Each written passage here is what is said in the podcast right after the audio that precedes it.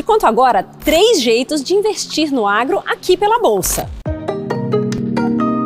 A primeira delas, novinha em folha, estreou hoje com o lançamento do primeiro ETF do agronegócio aqui na B3. Com ele, você investe ao mesmo tempo em 32 ações de toda a cadeia agroindustrial. Você já pode negociar cotas desse ETF com o código AGRI11. 2. Pelos FIAGROS. Esses fundos são parecidos com os fundos imobiliários e pagam rendimentos todos os meses.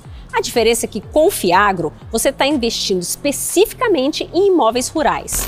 A terceira opção para investir em agro na bolsa é a renda fixa, mais especificamente por meio do CRA.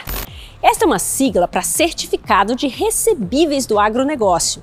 Ele é um título de dívida, o que quer dizer que ao invés de pedir empréstimo para o banco, o produtor rural pode emitir um CRA. No mercado de bolsa, o Ibovespa fechou em alta de 0,21%, aos 110.580 pontos. A empresa com melhor desempenho foi a PetroRio, com alta de 3,9%. O dólar e o euro subiram em relação a ontem. O dólar fechou em R$ 4,81 e o euro em R$ 5,16. Não se esqueça de seguir a B3 nas redes sociais. Boa noite, bons negócios e até amanhã, pessoal!